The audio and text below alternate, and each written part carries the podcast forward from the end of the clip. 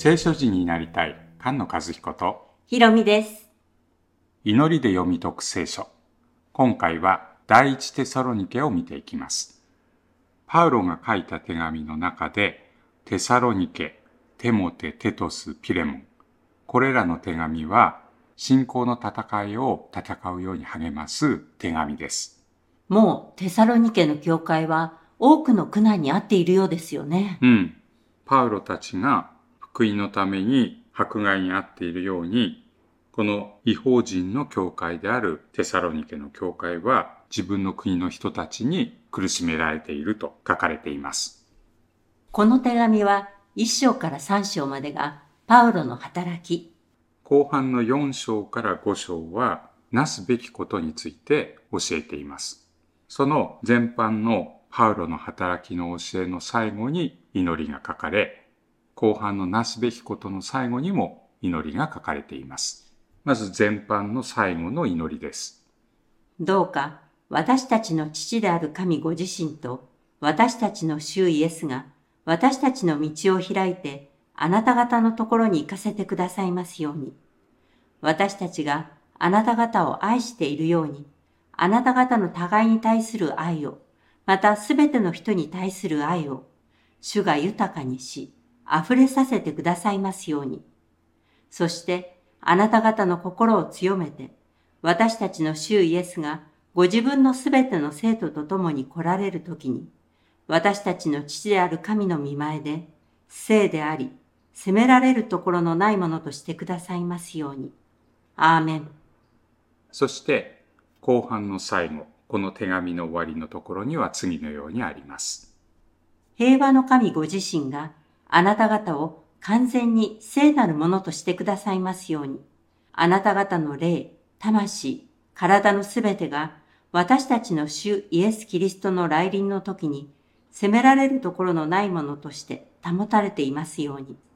あなた方を召された方は真実ですから、そのようにしてくださいます。兄弟たち、私たちのためにも祈ってください。すべての兄弟たちに聖なる口づけを持って挨拶をしなさい。この手紙をすべての兄弟たちに読んで聞かせるよう、私は主によって固く命じます。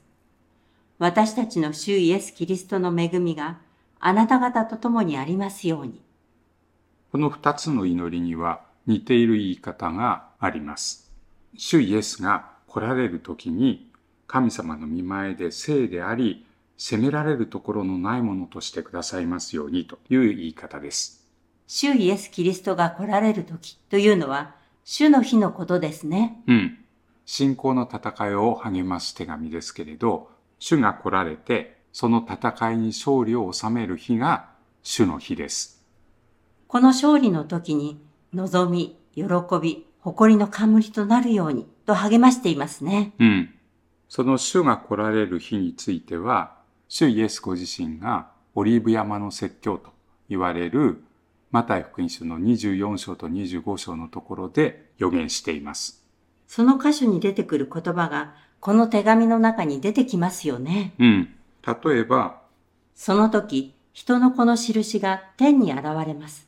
その時、地のすべての部族は胸を叩いて悲しみ、人の子が天の雲のうちに偉大な力と栄光とともに来るのを見るのです。人の子は大きなラッパの響きとともに、見つかいたちを使わします。そして、テサロニケの4章にはこうあります。号令と見つかいの頭の声と神のラッパの響きとともに、主ご自身が天から下って来られます。そしてまず、キリストにある死者が蘇り、それから生き残っている私たちが彼らと一緒に雲に包まれて引き上げられ、空中で主と会うのです。そして、主の日は突然やってきますので、目を覚ましていなさいと、主イエスが教えているように、テサロニケでも眠っていないで目を覚ましていなさいと教えられています。不法の者がはびこって民を惑わすとか、信じない者たちが永遠の刑罰に入る。その予言は第二テサロニケで取り扱われていますね。うん。この手紙の4章の13節からのところ、眠った人たちについてはという箇所。迫害で殺された人たちかもしれないんですけど、その眠った人たちも、主の日に生き残っている人たちも、いつまでも主と共にいるようになる。それが信じている望みですので、そのことを信じて互いに励まし合う、慰め合いなさいと勧められています。その主の日に向かって、このテサロニケの教会はよく戦っているので、パウロに、まあ、褒められてますよね。パウロはテサロニケの教会のことを神様に感謝して、その信仰の働き、愛のローク、主イエス・キリストへの望みの忍耐を思い起こしていますね。うん。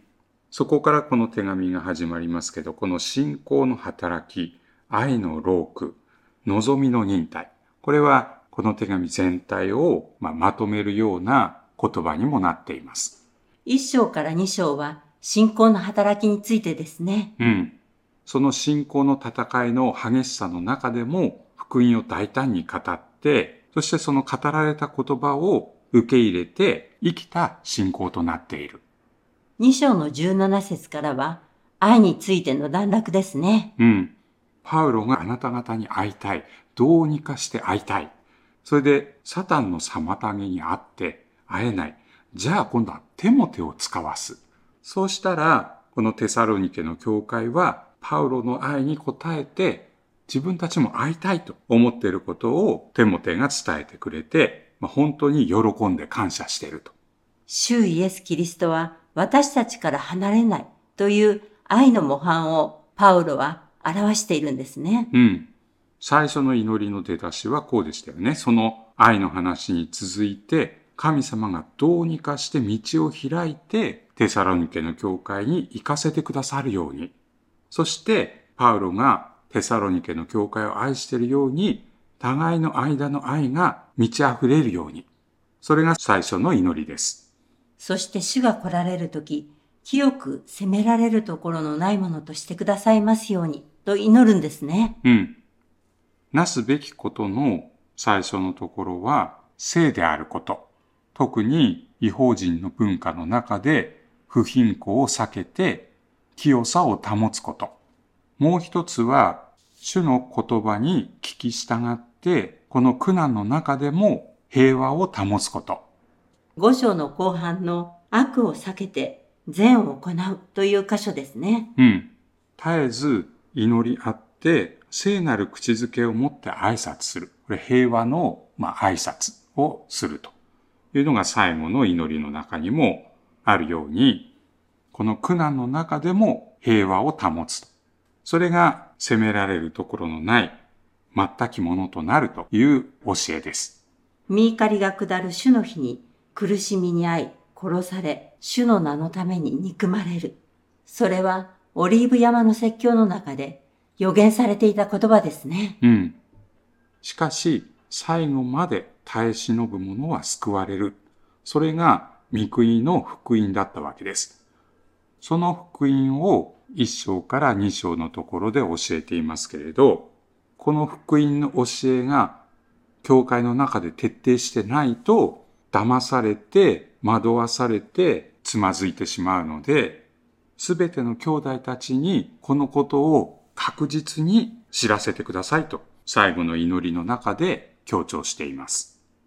このテサロニケの手紙に出てくる特徴的な言葉の一つが励まし、進めや慰めと訳されたりもしますけれど、この後半の4章からの進めの言葉、励ましの言葉は、主の日に眠った人も生きている人も主と共にいる。この信仰に立って清く全きものであるようにと教えていますので、この祈りの中にそれが短く要約されています。この第一テサロニケでは、の信仰の戦い、主の日に向かったその戦いの中で互いに愛し合うようにということを励ましていますけれども、同じ主の日は今度は裁きの日です。そして同じ主の日に不法の者が裁かれ、永遠の刑罰に入るというオリーブ山でのもう一つの予言は、第二テサロニケの手紙で見ていきましょう。御言葉に生きる聖書人が生まれ増えていきますように。菅野和彦。ひろみでした。